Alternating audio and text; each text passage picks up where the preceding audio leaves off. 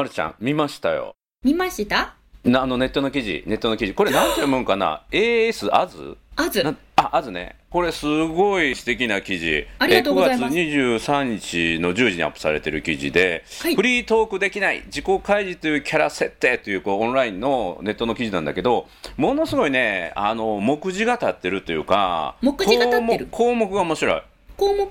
うん、MC なのにフリートークができない。番組で大号泣とかですね、実話です。うん、女の戦いに負けたくない。アンパンで谷間を作るとかですね。実話です。はい、実話です。はいはいはい、自己満足な自己開示。この言葉面白いね。自己満足な自己開示、うん。はい。スキーム用意でためになる。とかね。はいいろいろやらかしてきた自己開示す。ごいすごい、い、やこれねお色気は失敗します。同業者の末路はみたいなね。本当は色気で成功もしたかったんですけど、私はダメだったんで、はい、それを赤裸々に語りました、実話です。はい。いや。これねだから僕そう思わずこうライターさんの名前見たけどウルノさんという方。このライターのさんの方すごいね腕がある人だと思いますわありがとうございます。うんうん。伝えます。もう僕はまるちゃんの中でうんうんってうなずきながらこう読んだんだけども、はい。これを見てねあのすごい興味を持ってもらえる人もすごいいると思うんだけどだ今日はうん、この時のなんていうかなインタビュー、はい。インタビューの様子みたいなのも聞かせてもらえたらなと思って。ぜひ。う。んうんうんうん。いや面白い面白い。はあ、赤いハイヒールで営業。誰に何を伝えたいの？もうこの本当ね見出し力が面白い。え私もまさか自分で話したことがこんなに素敵に記事に書いてもらえるなんて思わなかったのでびっくりしています。だからそのライターの方がまるちゃんからこう話を聞く中で出てきたキーワードがこの見出しになるだだと思うんだけど、はい。この見出しのね立て方っていうのが面白い。だからどんな質問でこんな話がね、はい。あの深い話が引き出されたのかなっていうのをねぜひその時の話を、えー聞いてみる、うん、なかなかね自分のことって自分でわからない。そうですね、ん。本当そう思いました。聞いてもらって自分でもはって気づくことって僕も最近そういうことが多かったので、えーそういうことをねあのちょっと今日は聞いてみたいなと思うんですがどうでしょうか？はい、お願いします。はい。お願いします。褒めるだけが褒め立つじゃない。はい。日常の中からダイヤの原石を探し光を当てる褒める達人的生き方を提案する今日も褒め立つ。こんにちは。なっこも褒める。褒める達人褒め立つこと西村孝之です。こんにちは、褒め立つビギナー、まるっと空気をつかむ MC の丸山久美子です。この番組はですね褒め立つって何？と褒め立つに興味を持っていただいた方。そして褒め立つ検定は受けた。あるいは褒め立つの講演会。研修セミナーは受けたんだけども最近褒め立つご無沙汰だなーっていう方に褒め立つを楽しく楽しくお伝えする。そういう番組です。丸山さん、インタビューを受けてきたの巻でございますね。いやこれすごいね面白い記事だと思います内容もね。あの皆さんぜひ内容も読んでもらいたいなと思うんですけどこれどういうきっかけであの取材を受けたの？数年前に私がイベントで司会者として、うん。えっと、司会をしていたイベントにこの担当者さんのウルノさんがうん。登壇者としてお出になったんですね。ほうほうそれが私たちの出会いでした、うんうん。でそこから数年間本当に34年かな？うん。古野さんは私にインタビューしたいっていうのを思い続けてくれていたらしくて今回お声をかけていただきましたまるちゃんのどういう部分を見てインタビューしたいと思ったの？フリーランスでうん。しかも MC っていううん職業がすごい珍しいと。でさらにその私自身のキャラクターが印象が強かったらしくてうん実際にフリーで MC で女性でこのキャラになったって何なんだろうっていう興味を持ってくれたそうです。このキャラっていうのは具体的にどういうキャラ？わかんない。そこを聞いてこない。そこを聞いてこそこないを教えてください言われたんですよ。逆に。あのそうこの人柄になったのは何がどうなってこうなったのかを今日は聞かせてください。2時間でというインタビューでした。人柄っていうのはどういうことを言うの？だから 何なんでしょうね。私すごい真面目に司会をやったはずのイベントなんですけおうどおうおう何かが染み出たんやね。何かが。なんか染みこぼれてたんやね。その染みこぼれてたものが何かっていうのをみんなが知るとすごいヒントになると思うんやけどね。なんでしょうね。皆さんの方が知ってるかもいやいや。ライターさんが思わず声をかけたくなるようなキャラクター、はいっていうのはどの部分なのかなってその嗅覚？ウルノさんこれウルノさんにインタビューせなあかんね僕はね。そうです。そうですね。ちょっと浦野さんに聞こうこれ。私の一体何が良かったんですかねそうそうそう。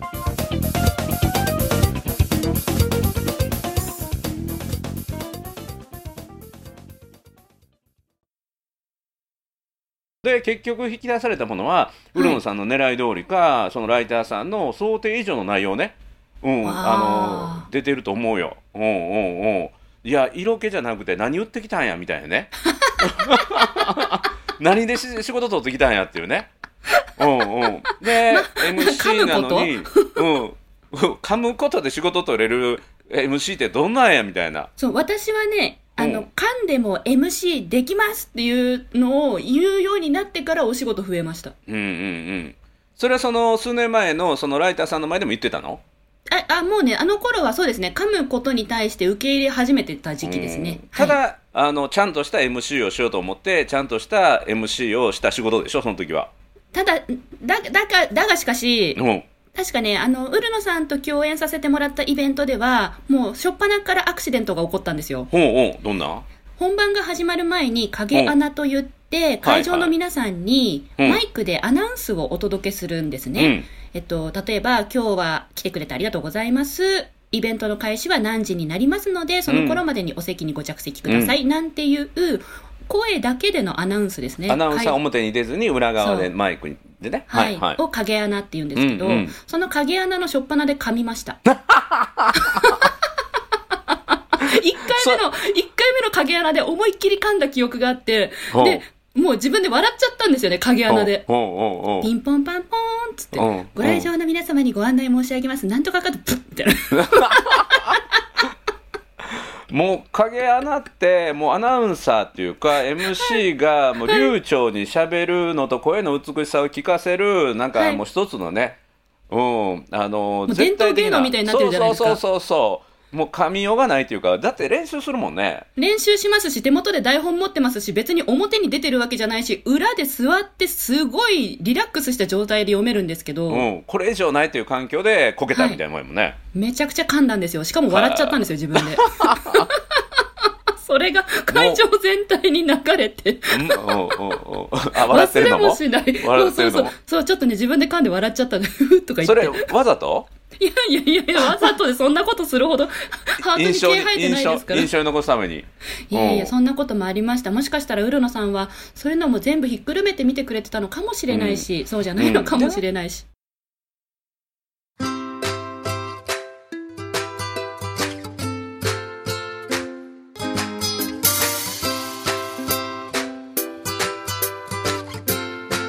今日も褒め立つ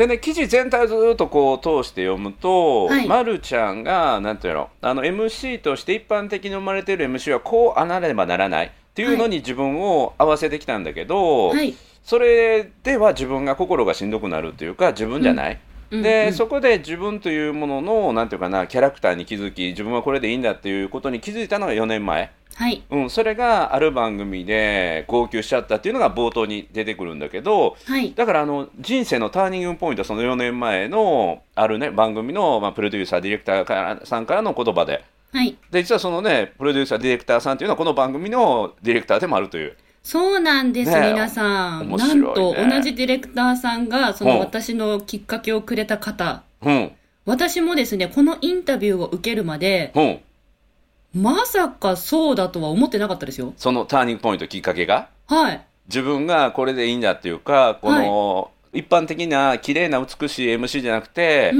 ん。珍獣的な MC で生きていこうと決めたのはこ珍の4年前獣的なの MC として生きていくと決めた私。うん、なんか周りの人からあのそのキャラそのキャラってこう言ってもらえるような自分になんていうの出会えるきっかけとなったのは4年前のはい。アドバイスだと、それが今回のこの取材まで実は気づいてなかったっていう。気づいてなかったです。取材の中で、2時間の取材の中で聞いてもらって、あ、そういえばこの時こういうエピソードがあって、うん番組で泣こうが噛もうがキャラクターだよ、いいんだよって。あ うんうん。で、それを腑に落とせてから私は変わりましたって自分で言って初めて気がつきました。しかもそれが記事のトップに取り上げてくださってますそう。だかね。らそれがまさにターニングポイントで、はい。ここから変われたっていうまあ一見本人からしたらショッキングなことで号泣してるんやから、はい。うん、ただそれで号泣しながらもあ自分これでいこうとね思えるようになってくる過程でそこから人前できちんとしないといけないとかあのビジュアル系を目指した時があって胸にアンパン入れたりっていうね もう赤裸々な赤裸々な実話です。ねえね確かにこしあんだった気がする。粒あんだとなんか嫌だなと思って。はい。えでえもうどうでもいいことだけどそのアンパンは食べたの？捨てたの？食べましたよ。もちろん食べましたよ。当たり前じゃないですか。すもったいない2個も、2個も使ってるんですから。もうフードロス問題もなく。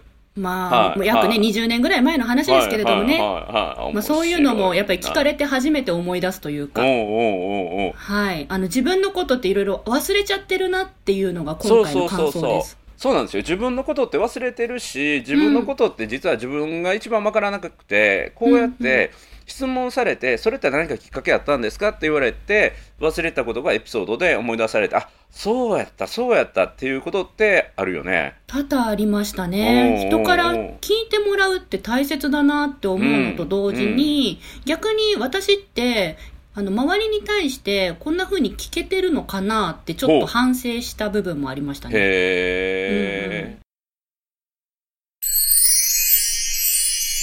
4個目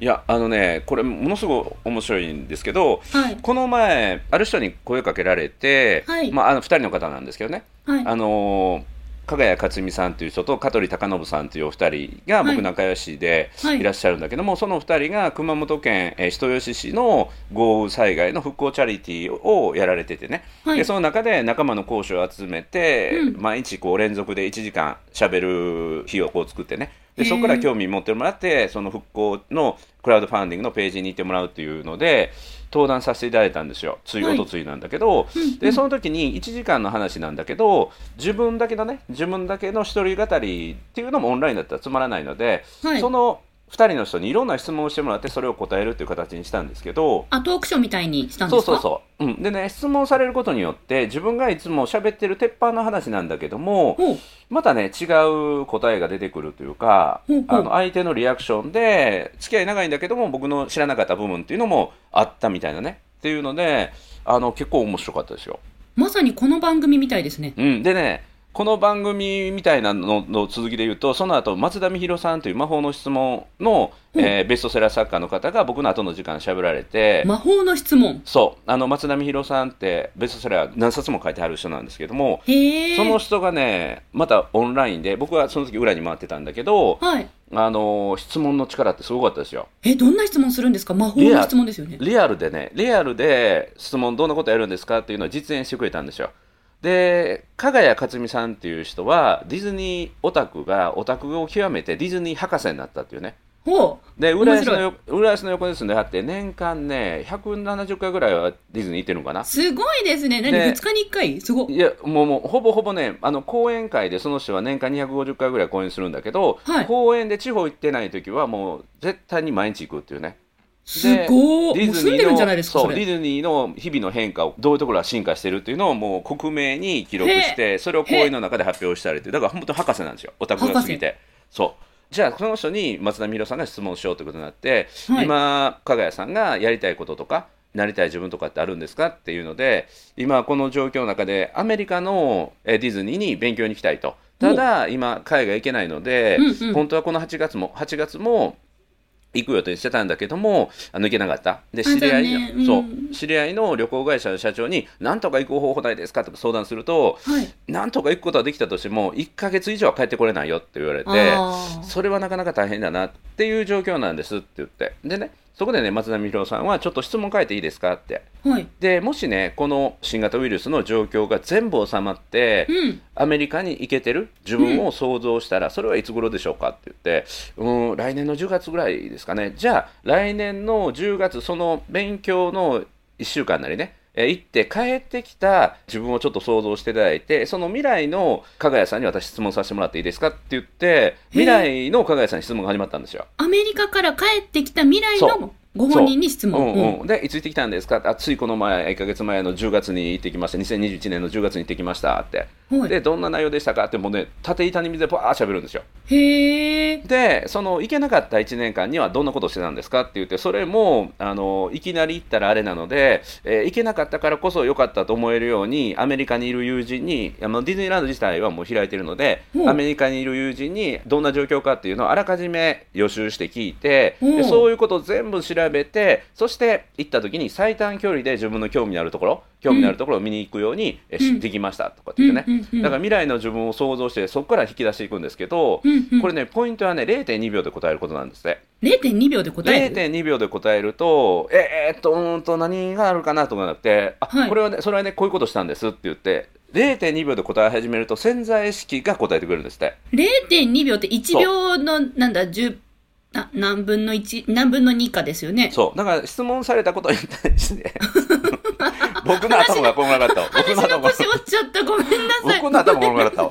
え、0.2秒ね。うん、0.2まあでも0.2秒だから。即座にってことさあ即座に。っという間に、はい、即座に、はい。即座に答え始めることによって、はい。あのいらない考えというかね。もう本当に自分の本音の部分とつながるのでって、うん。でねもうその質問に答えてる時にね加賀谷さんの目がランランと輝いて、はい。もうワクワク感がすごい伝わってきてもういけいけてる状態なのでもうすごい興奮してねうわこの質問してもらってめっちゃよかった。ペロペロペロペロ喋れますわって言って。魔法の質問ですね、まさに。そうそうそう。それをね目の当たりにしてやっぱりね質問の力あるいは誰かと会話していく中で引き出されていくっていうのはすごいねいいなと思いました。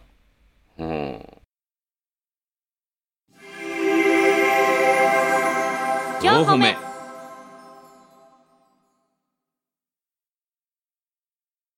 0.2秒で答える。しかも、うん未来の自分が答えるんですね。そうそうそうそうえー、面白い。まるちゃん、まるちゃん、それ一ゲームできそう年、まるちゃんの1年後どんな状態になってると思う？1年後すっごくなってますよ。うん、どんな風に？うん、めっちゃハイテク。入っていく、うんはいど具体的にはどんな入っていくな、自分で喋って自分で動画編集して自分で動画でなんかやってるんです。うんうん、今と一緒やんえ、違うよ、違うよ。え今できないもん。今自分で撮ってるでしょ？今自分で撮ってますね。撮り始めました。自分で編集してるでしょ？自分で編集し始めました。うん。で自分で動画配信してるでしょ？ちょっとだけ。え？どういうこと？それがもっともっとうん。多くの人に届いてますね。ほう。あそう1いうことね。万人は超えますね。1万人は超える？はい。おお素晴らしい。その1年間にどんなことをしたんですか？まるちゃんは。1万人に増えるために。その1年間に、えっと、ちゃんとした動画を作れるようになりました。ちゃんとしたというのは？ちゃんと構成があって、うん。えっと、わからない人がわかりやすいって思えるような内容で、へえ。その構成がちゃんとできるようになったっていうのは何か勉強したり人からアドバイス受けたりしたんですか？はい。うん。誰？上手な人のやつを見ました。へえ。まるちゃんが上手だなと思って勉強した人というのは例えばどんな人なんですか？え、内緒です。でも頭の中にはあります。でも言わないです。おうおうあでもあのありもうあります。この人、この人、この人って3人ぐらい決まってて、その人たちのことをずっと見ております、最近。その3人はどうやって見つけたんですか？あリサーチですね。リサーチっていうのは？インターネットで動画を頑張ってる方、うん。うんそして、えっと、私が、あすごいって納得できるうん。方をリストアップして、それで見て回りました。その3人に出会うために何人ぐらいの人の動画見たイメージですか？200人は見てると思います。すごいですね、はい、そおかげで腰痛も乗り越えました。おーおーおーおー。でその3人から構成を学んで、はい、うん、まず構成が上手くなった？そうですね。うん。真似っこしたことが良かった点だと思います。おーなるほど、うん、で広げていくにはどうしたんですか？リスナーを広げていくには、うんはい、新しい、えっと、オンラインの、えっと、内容っていうかな、ツールうん。を使い始めました。うん。えー爆発的にこう広がったキーポイントというかターニングポイントはどういうことだったんですか、うまいキャンペーンに乗っかったことだと思います。へどんなキャンペーンだったんですか？えっと、自分でキャンペーンを打つのではなくて、うん。人様のキャンペーンに相乗りする商法ですね。相乗り商法と言います。昔から相乗りね上手でしたもんねあ、ありがとうございます。それを何とかしてビジネスに活かせないかというのを考えました。具体的に相乗り成功した相手方ってどんな人なんですか？あ、それは動画販売サイトさんですね。ほー。えどんなとこ？なんて言うんだろう、こう海外も国内も動画を扱っているところにうん自分から売り込んで、うん。で、それで、えっ、と、キャンペーンやらせてくださいっていうので、行きました。はあ素晴らしいいいですねこうやって未来の自分にインタビューされてどんな感じでした？あの、今これできんのかな、本当にって思いながら喋ってました。あの、今、今お話ししたことの、実際にやっていることは約3割ぐらいで、うんうん他7割は、うんあの、やれたらいいなって思ってるんだな、自分と思いながら話しましたね。ううん。だからね、あの、できたらいいねと絶対やるぞってあるじゃないですか。はい、毎年やっている恒例の。そうそうそうそう。あれもすっごくね、うちのホメダスライブ聞きに来てくれた人があれを見て、はい。聞いて、やって、もうできたらいいねが2つか3つぐらい叶ってる人いるんですよ。おー、素晴らしい。そうそうそうでこのね未来質問というのも自分が1年後どうなってってその過程でどんなことをしたっていうのを誰かからこう聞いてもらうっていうのいいかもしれんね。で0.2それを秒で答えるってことは相手が必要ですものね。そうそう聞いてくれて答える相手が。うんうんうんうん、であのそれに対して具体的に聞いてもらう、うんうん。うんそれは具体的にどうやってやったんですか？とかどうやって見つけたんですか？って。でこれが潜在意識が答えてくれるから、はい。あの考え込むとね制限が入るんだけどパンパンパンって答えていくと、うん。脳ってね追い詰められたらその通り一生懸命答え考えるので。今考えました、本当に。体感しました。そう。なんか人間の脳って生癖があるんだけど質問されるとスイッチオンになるんですよ、だから時に質問ってすごい乱暴な時があってね、質問は乱暴な時うん。相手の頭を無理やり動かすからこれは注意が必要なんだけど安心安全な場の中で、はい。自分が聞かれたいことを聞かれたい人に聞かれたいように聞いてもらう、インタビューしてもらうっていうのはすごくねいいと思いますね。信頼できる人かうんら聞いてもらえる場を定期的に持つ意識をしたら、また変わりそうですね。そう。だから、うん。未来の自分にヒーローインタビューする。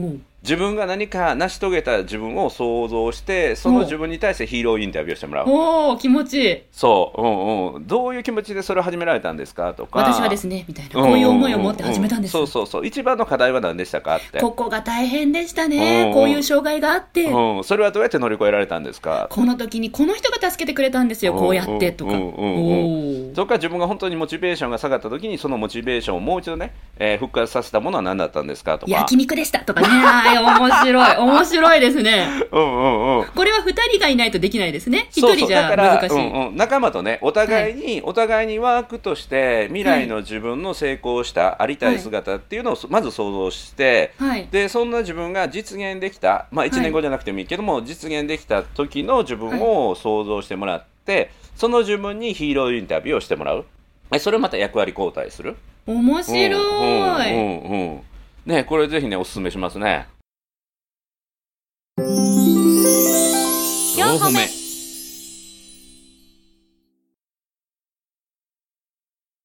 面白い、面白い。いい、いい、いい、うんうんうん。うん今ね、今頭の中でお話聞きながら思っていたことがあるんですけど、言ってもいいですか？どうぞどうぞ。あのー、野球みたいと思いました。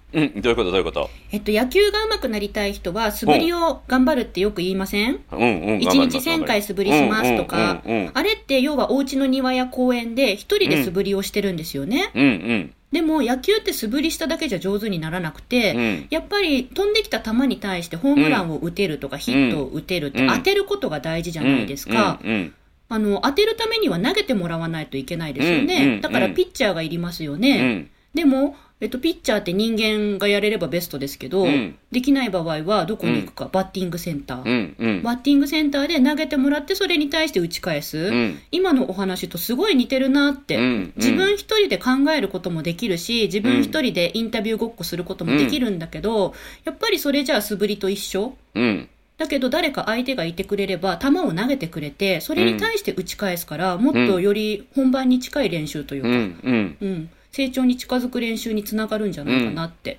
確かに確かに。だから自分で自分と見つめ合う時間も大事だし、うん。それが終わったら次のステップとして、うん。誰か人を信頼できる人に質問をしてもらう。うん。うん。で、それに秒で答えると。うんそうそうと思いました。これね、あの素振りにも2種類あって、はいこれは掛布正幸さんに教えてもらったんだけど、はい。同じ素振りでも、例えばね、はい高校球児なんかの,、はいあのチーム全体で何十人で、はい、1分、2分、3分っていうのは、何百回でも振れるんですって。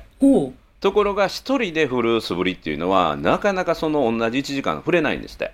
同じ熱量だったり、そうそう気合で。またその同じ振るのでも一球一球もう今ツーアウトツースリーランナーが一塁にいると思って振るのと、はい。でリアルに相手が投げてくる球をリアルにイメージしながら振るのと、はい。あのただただ形だけ作るっていうのの素振りは全然違うって。なるほど。うん、一回一回の素振りに思いを込めて振るっていうのが本当の素振りだって言ってね。うんうんうん、だから本当は、はね、このセルフコーチングってやり方があって自分はい。で自分に質問して、自分から答えを引き出すってこともやれないことはないんだけど、はい。今まるちゃんが言ったようにキャッチボールするようにキャッチボールするように自然と質問の中で答えが引き出されていく。うんで本当はこの質問も僕がやってたようにあの、ま、るちゃんの抽象的な答えに対して具体的に例えばとか、はいあの何人の人をモデリングしたのとか、数字とか。うんうん、でそれを3人を探すためには何人ぐらいの人を見たのっていうと200人を見るっていう行動イメージができるじゃないですかはい。その中で200人見たら3人ぐらい見つかるんだろうなって、うんうん、というような深掘りするのも本当はね技術があるっちゃあるんですけどね。おうんー。うんうん、だからまあそういう上手な質問をしてくれる人っていうのを探すというのとこれ松田美弘さんがおっしゃってましたけど、はい。同じ質問するんだけども、はい。このね質問を例えば5種類の質問するんだけどこのはい5種類の順番を変えるだけで全然答えの質が変わるんですって。へー。だから本来質問するというのはすっごい高度なテクニック？いや、頭良くないとできないと思う。うん、で松田さんにこう質問でねじゃあどうしたらこう松田さんそうやって質問できるんですかっていう答えがねまた素敵で、はい。素直に相手に関心好奇心を持った質問をする？素直な好奇心を質問にしていくといいですよ。だからコントロールしようとかあんまり思わず素直にこう僕はさっきの構成でどういう人が勉強になったのって言って、はいまあ、それは秘密ですってなって一番興味のあるところ秘密にされたんだけど でその3人を見つけるためには何人ぐらい見たらいいのかなっていうのも素直に興味があったので、はい。うん、だから素直な関心興味っていうのはすごく大事でこのね話戻るけれども今回のこのオンラインの記事のライターさんはまあ素直にこの丸山久美子さんのキャラってどこから生まれたんだろうっていうねうん。素直な質問からまた素直なあのまあ時系列でね話が展開されていったんだと思うんだけどもその時系列の中でなぜそこでそういうビジュアルで売るっていうところから変わったんですかっていうね自分の心が持たないとか、うん、そういうところの話になっていくんだけどじゃあ今なぜそういうのと全然違うところで今活躍されてるんだろうということがね素直な関心興味だと思うんですよ。ああ、それを記事にまとめてくれたんですそうそう、ね。うん、だからお互いに相手に対して素直な関心を持ってくれてる人自分に関心を持ってくれてる人からインタビューしてもらうっていうのもいいかもしれませんね。自分に関心を持ってくれてる人からうんインタビューをしてもらう機会を意識して作ると。ほうほうほう。そあ自分に、だって要は私に対してあれでしょ、関心を持ってくれる人を見つけるってことですよね、まう、ずね。っうんうん、そうそう。てことは、私が周りの人たちに関心持たないとね。そうそう。で、あのー自分がインタビューする側も勉強するといいと思うんですよ。うん、うん。だから自分が関心を持つ人に聞きに行く、はい。お話を伺っていいですか？って。はい。でそこで自分が素直な質問が生まれると思うので、はいそれを自分に対してもしてみる？うん、どうありたいのかとか自分の場合のモチベーションの保ち方って何かなとか、うん、う。うんん、だからよく言うのは勉強するっていうか自分の能力を高めるのに一番は経験することを自分が実際はい。経験すること、経験することなんだけどこれはものすごく手間も時間もかかるうん。で次にいいのは先にそれをやって成功したり失敗した人の話を聞きに行く、わかるそれよく使う。うん、だからそれをやってみる、うん、自分がやりたいことやこうなりたいなとかジャンルは違うんだけどこのような過程を得て自分も成功していきたいなっていう人に話を聞きに行く、うん、うん。うん、っていうことをこのヒーローインタビューの手法を通してやってみる、うん、そして自分にも置き換えてみるっていうのもいいことかなと思いますね。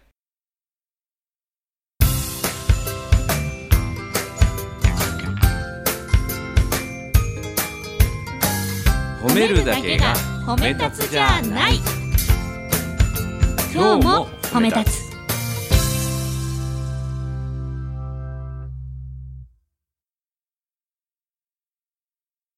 まさにリスナーさんも聞いてくれてますよね。うんそうそ西村さんみたいになりたいって思って、西村さんどう、こういう時どうしてますかっていうお便りくれるじゃないですうか。そうなんですよ。あれがまさに質問ですよね。そうであの最後一連の流れだけ全部やってしまうと、はい。実際に体験する人に話を聞く最後は本を読むなんですけどね。本を読む。であるいは記事を読む。このまるちゃんの記事のような記事を読む、はい。でその人に聞くっていうのが面白いっていうのはねうん。実は3日前か。3日前の僕の Facebook ライブは何でも相談会やったんですよ。何でも相談会、うん、何でも聞いてください。何でも答えますって。へえわからないことは分かりませんって答えますから何でも聞いてくださいって言って、めちゃめちゃ盛り上がったんですよ。一問一答式で一問一答式で。で、あの途中でもう質問受付終了ってして、実は1時から1時50分までの放送の予定だったんですね。はいで、2時から次の打ち合わせ入ってたんですよ。はいところが質問が止まらない。あ すごい。で質問残したらもう漏れないので結局次の打ち合わせの人にメッセージ送って、まあ、はい。認定講師さんとの打ち合わせだったので、はい。ちょっと終わらないから後にずらしてもらっていいって言ってあら甘えさせてもらったんですね。そうそうやったんですけど めっちゃ盛り上がる。でねまたそれが神会やって言ってね、へえ。うん、だから僕が回答していくんだけどその回答内容に対してあの質問してない人もそのに対する答えにすごく共感されたりね、うんうんだからこの何でも相談会は定期的に間開けてやりますっていうことにしたんですけど、面白い。うん、めちゃめちゃ頭使いますよ、その代わり。そうでしょうね。そうでしょうね。ん。んだから答えるのも責任ありますからね。先週の質問にね、答えたように、うん。ピンポイントでやってたんです。結構重たい問いもあったりしてね。うん。はいはい、真剣に取り組みましたよ。だから、質問されるっていうのは能力がすごく引き出されるので、うんうんうん。うん。これね、聞かれてる、今日本目聞いてるリスナーの方も、どんどんどん質問とかね、寄せていただいて、はい、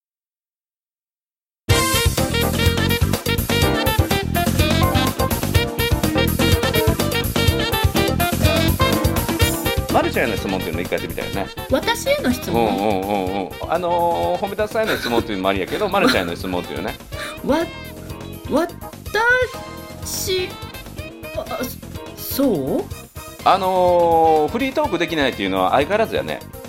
はい それがそれがキャラクターとして今日のこのはい記事、今日のこの記事の冒頭からやけど、そうですね。ねねはい。フリートークはまああのできないっていうか苦手っていうか弱いっていうかまあまあまあま自分に振られると弱くなるね、急にね。あそうなんですよ。あの司会進行は得意なんですけどね。うんうん。フリートークはねそうやってきてないジャンルですから面白い反応になります。自分に関わることに対するね。そうですね。やっぱカッコつけて答えたくなりますね。おお、それを言えるようになったらかっこいいですよね。カッコつけて答えたいんですけどカッコつけて答えた答えは後で振り返ってみるとまた恥ずかしいんですよ。うわここめっちゃカッコつけとるやん自分みたいななって。うなるほど。ってなるから。もうだからあんまりななどうしたらいいんでしょうね皆さん。どう思いますか？お便りください。うん、そのままでいいと思いますよ。そのままでいいと思いますよ。うん、それがキャラやからね。キャラやからねありがとう。うんうんうんうん、素晴らしい素晴らしい。というのに出会えたのが私の人生の34歳の頃でしたというネット記事になっていました、ぜひね、まるちゃんファンの方、まるちゃんファンの方はですね、このアズ、アズで丸山久美子、はい。あるいはまるちゃんのフェイスブックね、ページの今、タイムライン上に上がってますから、ぜひね、はい。まるちゃんのことをより深く知れる、うん、今日褒めファンは必読の記事となってますので、これ期間限定じゃないよね、ずっと見れるはい期間限定ではないです。うんうんうん、はい。素晴らしい。よかったら読んでみてください、はい。ありがとうございます、はい、まるちゃんのね、まるちゃんの記事で今日は深い内容になりました。ありがとうございました。はい。黙り？いやいやいやいやいや。今だってありがとうございます。言って西村さんが締めるのかなって今思いながら空気を読んだんです。あ今空気を読んだ、はい。そうそう。はい、まるちゃんありがとうございました。ありがとうございました、はい西村さんリスナーの皆様ありがとうございました、はーい。ということで、泣くも褒める褒める達人褒め立つこと西村孝之と。褒め立つビギナーまるっと空気をつかむ MC の丸山久美子でした。今日も褒め立つ。それではまた次回。